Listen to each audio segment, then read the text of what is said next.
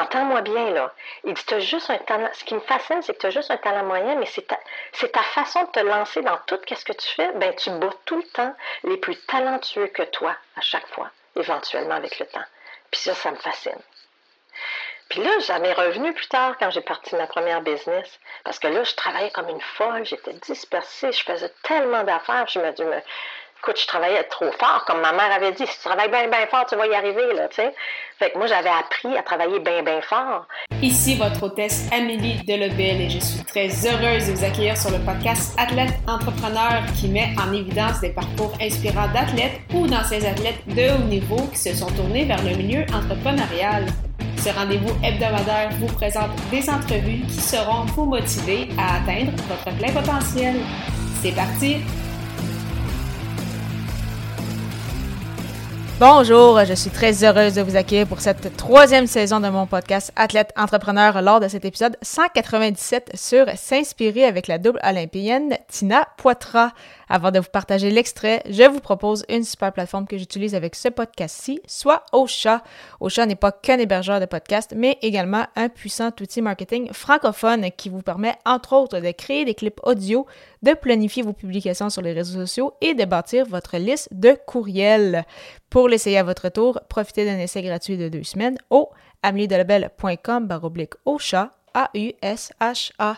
Je suis comme toujours très heureuse de vous présenter un extrait d'une entrevue marquante sur Athlète Entrepreneur et cette fois-ci, c'est avec la double olympienne en marche athlétique, Tina Poitras. Ce fut vraiment un très bel échange où nous avons parlé de son parcours, ce qui l'a amené à représenter le Canada à deux reprises aux Jeux olympiques, mais aussi de l'importance de la visualisation et du leadership. Mon invité du jour a une très belle expérience entrepreneuriale, elle qui a entre autres fondé Namasté Leadership, une entreprise de coaching en 2008, et plus récemment, en octobre 2019, Leadership Inspirant avec deux autres associés, Amélie Lheureux et Nancy Marcoux. Sans plus attendre, je vous laisse à cet extrait d'entrevue. Bonne écoute! Ben, au fond, mon histoire, euh, ça a commencé à quatre ans parce que ma mère, elle avait une règle. Elle disait toujours, bon, faut que tu choisisses un sport, faut que tu choisisses un instrument de musique et l'école demeure la priorité bon, ben, ça a commencé dès quatre ans. Il fallait, là, je poussais un petit peu, dans une chaise sur des patins. Puis, euh, mais c'est à six ans que moi, j'étais, ma mère s'affairait à faire le souper. Puis, euh, en 1976, OK, à six ans, ça dit mon âge, là. je tournais les postes de télévision, puis je tombe sur les Jeux olympiques à Montréal avec Nadia Comaneci qui a fait une performance époustouflante. Ça m'a tellement activé à l'intérieur de moi, là.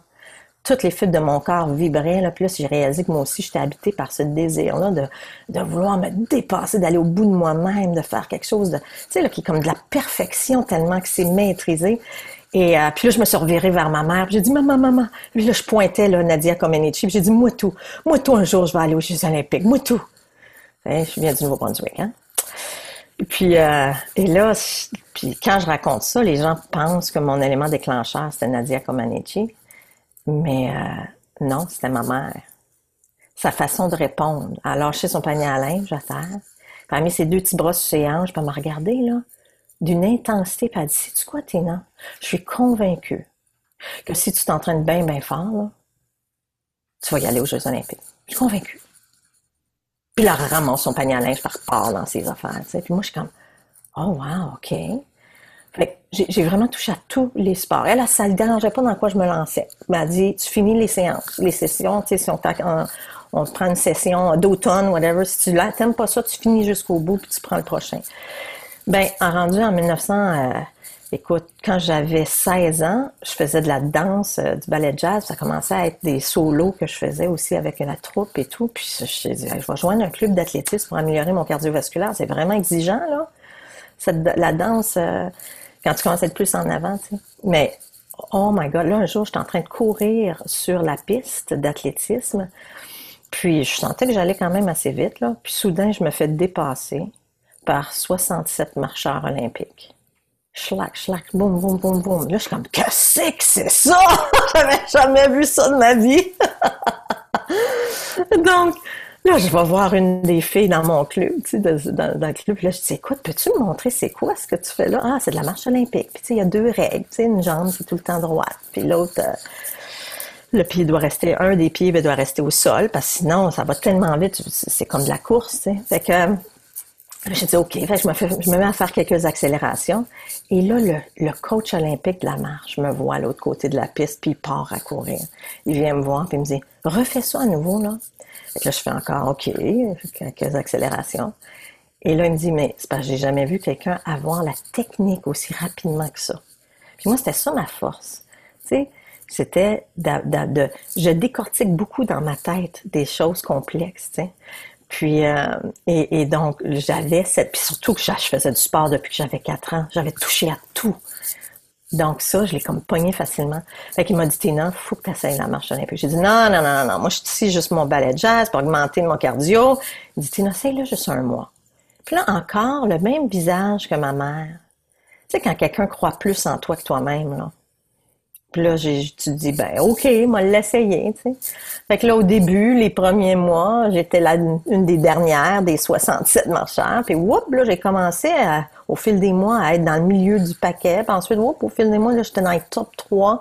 Écoute, c'était tellement enivrant, tellement emballant. La gang était tellement belle. Mon coach, Serge Labelle, était tellement encourageant. Il était bon dans ce qu'il faisait. Fait que là, finalement, moi, si ça avait été le taekwondo, là, j'aurais tombé en amour avec le taekwondo, tu sais. Et euh, puis, boum, là, tout à coup, euh, un an plus tard, je me retrouve au championnat du monde junior. Puis mon coach olympique était aussi surpris que moi, tu sais. Et euh, c'était une expérience hallucinante, là. Fait que ça a été une école de la vie incroyable. Quand même, tout un, tout un parcours parce que c'est ça, la marche olympique. Euh, tu pourrais peut-être nous expliquer un peu la technique, parce que je suis certaine qu'il y en a plein qui, justement, on voit ça aux Jeux olympiques, on a l'impression que les gens se, se dandinent, mais effectivement, ils vont quand même très, très vite. Mais il y a vraiment une technique euh, spéciale parce qu'il faut pas lever. Il faut toujours qu'il y ait une jambe au sol, je pense. C'est ça. Le... C'est ça.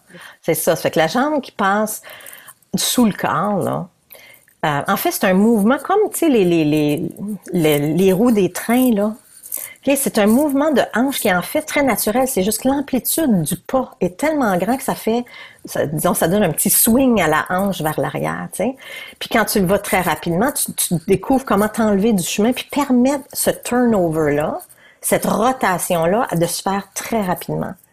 Et donc, ce qui aide, c'est que la jambe qui passe sur le corps, bon, elle doit être droite. C'est sûr que tu aurais le goût de la plier là, pour pousser, pour donner une propulsion encore plus grande, mais tu peux pas. Et euh, donc, elle est droite et c'est ça, elle doit tout le temps rester au, sol.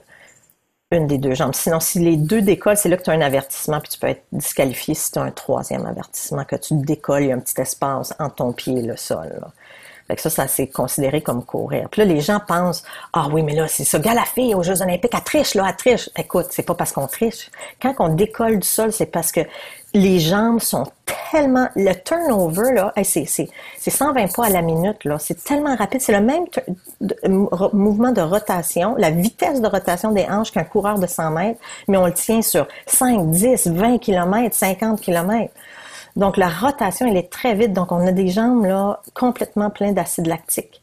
Donc, c'est très difficile. Donc, beaucoup d'athlètes, même aux Jeux olympiques, ils disaient, euh, euh, j'avais les sprinteurs ou, euh, les coureurs de demi-fond qui disaient, bah, ouais, on suit la marche olympique. C'est quoi ça? C'est même pas difficile. Ah ouais, viens avec moi. Fait que là, là, je me, un je me suis tannée, puis j'ai dit, venez vous en, les gars. Puis là, j'ai dit, gars, je te demande juste qu'on fasse, que tu me suives pendant juste un tour de piste.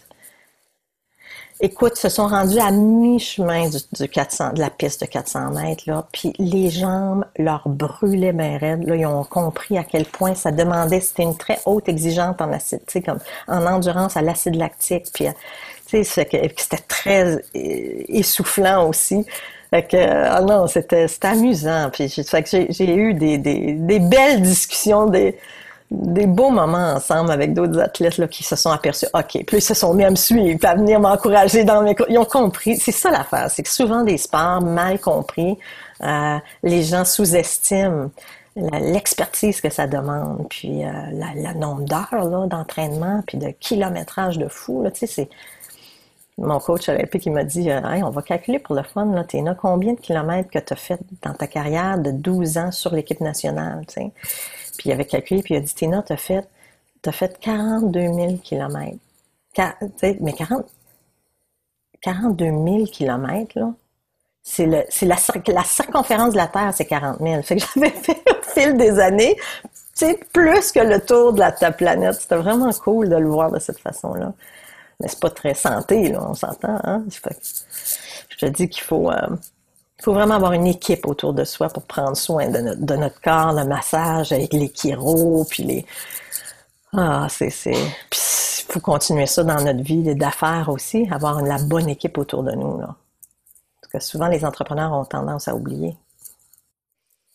Justement, lors de ta carrière euh, sportive, quel a été selon toi ton plus grand défi, puis qu'est-ce que ça t'a apporté pour euh, la suite de ton parcours, tant sportif qu'entrepreneurial? Mon plus grand défi, c'est drôle, hein? Euh, je dirais, un jour, mon coach est venu me voir puis il me dit, Tina, tu sais, quand j'ai réussi à me sélectionner pour les championnats du monde, puis tout ça, il me dit, Tina, tu me fascines. Il dit, parce que tu as juste un talent moyen. J'étais là comme, OK, merci. Là, il me dit, non, non, mais il dit, entends-moi bien, là. Il dit, tu as juste un talent. Ce qui me fascine, c'est que tu as juste un talent moyen, mais c'est ta, façon de te lancer dans tout ce que tu fais. Ben, tu bats tout le temps les plus talentueux que toi, à chaque fois, éventuellement avec le temps. Puis ça, ça me fascine. Puis là, ça m'est revenu plus tard quand j'ai parti ma première business. Parce que là, je travaillais comme une folle, j'étais dispersée, je faisais tellement d'affaires. Je me dis, écoute, je travaillais trop fort. Comme ma mère avait dit, si tu travailles bien, bien fort, tu vas y arriver, là, tu sais. Fait que moi, j'avais appris à travailler bien, bien fort. Puis à un moment donné, j'avais compris que, attends, j'ai compris que, quand j'ai lancé cette première entreprise-là, euh, j'ai dit, mon coach, il m'avait dit ça. J'ai dit, je vais aller modéliser. C'est quoi mon approche, mon approche olympique, justement, qui disait, tu un talent moyen, mais tu bats les plus talentueux? Eh bien, c'est que j'avais un processus sur lequel je m'accotais, justement, parce que je, me suis aperçue que j'étais très orientée processus, avoir un rituel qui me garde l'attention sur les choses les plus puissantes, parce que sinon, je dérape. Sinon, euh, euh, je m'apercevais que quand je dérape, je deviens vraiment poche. moi, c'est pas juste un petit peu poche, c'est vraiment poche. Et, donc, j'avais besoin de ce processus-là. Ce que je trouve difficile, c'est que je voyais qu'il y avait des gens bien plus talentueux que moi, qui avaient les choses plus faciles, même à l'école. Les gens qui étudiaient, euh, il y en avait qui étudiaient à peine, puis peut-être des 97% puis tout ça, mais j'avais mon rituel, mon processus sur lequel je m'accotais, puis ça me permettait d'exceller. Puis c'était pas à cause de mon talent. Puis c'était pas juste à cause de... Ben, des fois, je pouvais tomber dans trop travailler quand je faisais ça, si je respectais pas mon processus, à quelque part, c'est ça. J'avais pas respecté mon processus et là, je faisais du overtraining. Le sport m'a amené ça aussi. Le sport m'a amené à, observer dans mon processus que je pouvais facilement basculer dans trop s'entraîner. Et j'ai bousillé mon année 1994 comme ça, là, qui était deux ans avant les Jeux olympiques. Euh, puis ça, c'est parce que justement, j'avais pas mon coach olympique à ce moment-là c'était une année où est-ce que j'avais changé d'entraîneur et pendant un an, j'ai été juste seule, mal, mal accompagnée. Et j'ai, trop, je me suis trop entraînée, puis là, ça a été l'enfer cette année-là. Toutes les courses que je faisais, c'était comme dans un mauvais rêve où est-ce que tu essaies d'accélérer, tu essaies de courir, mais tu es tout ralenti, là. Ah, c'était horrible. Donc là, j'ai dit, OK, donc c'est pas en travaillant plus fort. Puis là, j'ai compris, j'y crois plus maintenant à travailler plus fort pour augmenter ton niveau de performance. Il s'agit de travailler mieux. Puis donc, quand tu comprends que tu as un processus sur lequel tu peux t'accoter, tu t'accotes là-dessus, puis ça t'aide à juste mettre ton attention sur ce qui est le plus essentiel pour générer le plus de résultats possible. Donc, tu apprends à pas tout faire, à essayer de tout faire. Tu apprends à juste toucher ce qui, ce qui est le plus puissant effet de levier pour t'amener des résultats. Et c'est ça, je dirais, que j'en ai retiré le plus. Donc oui, j'avais juste un talent moyen, donc il fallait pas que je dérape de de mon rituel, de mon processus, mais tabarouette qu'après ça, ça me donnait une recette, si tu veux. C'est un laboratoire à mon sport. C'est un laboratoire extraordinaire pour m'orienter vers OK, comment je fais pour m'orienter vers le succès mais sans travailler plus fort, juste en travaillant intelligemment.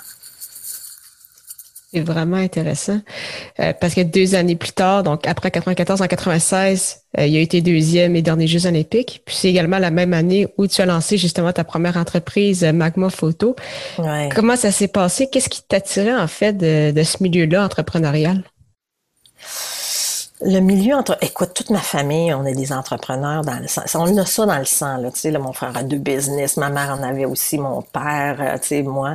Puis, euh, donc, on est des gens que, tu sais, dans mon tempérament, euh, si je vois quelque chose qui marche pas, qui est pas, c'est souvent ça les entrepreneurs, c'est quand ils ont vu qu'il y a quelque chose qui fonctionnait pas, puis ils ont dit non non, là là, je vais le corriger, puis je vais le partir, puis je vais, je vais, je vais le faire un peu différemment ou bâtir une équipe puis la mener de façon différente et et puis là là boum, tu sais, on se lance. Et tu sais, je suis un quick start. Moi, ma personnalité, c'est que tu sais, quand j'ai quelque chose dans la tête, je l'ai pas dans les pieds. Ah ouais, let's go, on y va. Puis souvent, je fonce la tête baissée, j'ai pas nécessairement tout réfléchi. Donc, euh, euh, ce rêve-là de Magma Photo, c'était celui de mon conjoint à l'époque. Pierre-Paul Poulain, qui était un photographe extraordinaire. Puis moi, tu sais, avant, je disais que j'étais une photographe. J'étais passionnée de la photographie un peu partout dans tous mes voyages j'ai fait. J'ai fait 42 pays, là. puis je, me levais avant le soleil, puis tout ça. Puis là, je faisais des photos, puis je suivais où allait le soleil, dépendamment des spots où j'allais jusqu'à ce que je rencontre Pierre-Paul, puis que là, je vois que c'était quoi, quelqu'un qui était un vrai photographe. J'ai plus jamais dit que j'étais photographe de ma vie. Mais euh, lui, son rêve, c'était d'avoir une agence photo à lui, tu sais. Mais j'ai dit, oh my God, mais c'est ton rêve, Pierre-Paul, il faut que tu le fasses. Puis là, il a dit, oui, mais, tu sais, moi, je suis gênée, euh, je parle pas anglais. J'ai dit, ben voyons donc, c'est des peccadilles, ça, là, là. Ben, garde, je vais t'aider à le partir, moi. Fait que, tu sais, on a cofondé Magma Photo. Et, et là, là, t'aurais dû me voir, là, je me suis lancée dans toutes les boutiques de magazines puis de journaux, puis là, j'étudiais chacune des publications, puis voir comment je pourrais approcher ces, ces, magazines-là, puis dire comment je pourrais les aider dans leur euh, visuel, puis tout ça. Ça a parti comme ça, ça a été... Euh, mais comme je dis, les trois premières années, j'ai tellement travaillé fort, là. Oh my God! Euh, très éparpillé partout, assez plein de choses pour, pour réaliser au bout de trois ans, mon comptable qui me dit il était l'autre côté de la table, de, la, de, la, salle de conférence, puis il me dit euh, J'ai dit, comment ça que je fais pas encore une scène de profit? Là, il dit non, non, même que. Puis là, il, fait des guillemets, tu sais, avec ses doigts, là, puis il dit euh, même que vous êtes en faillite technique. Puis il trouvait ça drôle, lui. Moi, je le trouvais pas drôle. Quoi? J'étais en faillite technique, c'est quoi cette affaire? Ça n'a pas de bon sens de travailler fort de même puis me faire dire que. Tu sais? Fait que. Euh, et là, c'est là que j'ai retourné à la table. je me suis dit, c'était quoi mon processus olympique que mon coach disait? Puis là, je l'ai modélisé en neuf éléments clés. Puis quand j'ai dit, OK, là, je comprends, en regardant ces neuf morceaux qui étaient là pour m'aider dans mon processus olympique, je l'ai reproduit dans la business, en demandant, en parlant avec mon équipe qui était super. On, avait une belle équipe de huit, en nous incluant moi et Pierre-Paul.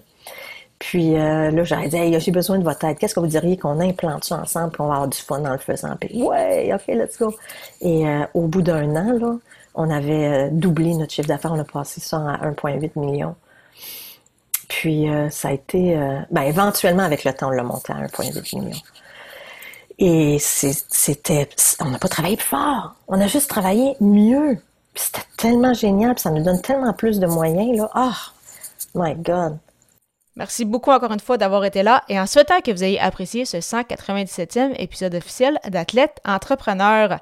Avant de vous laisser, je vous propose la formation Podcaster Pro de l'Académie du podcast qui est la formation francophone la plus complète pour non seulement lancer votre podcast, mais également le monétiser ainsi que bâtir votre communauté. C'est d'ailleurs cette formation qui m'a permis de lancer ce podcast-ci, Athlète Entrepreneur, ainsi que mon autre, les médias sociaux en affaires. On parle de six modules distincts et 30 heures de contenu. Pour en connaître davantage, simplement vous rendre au amnidelbel.com baroblique lancer son podcast, lancer ER. Au plaisir de vous retrouver à l'épisode 198 pour un autre entretien marquant.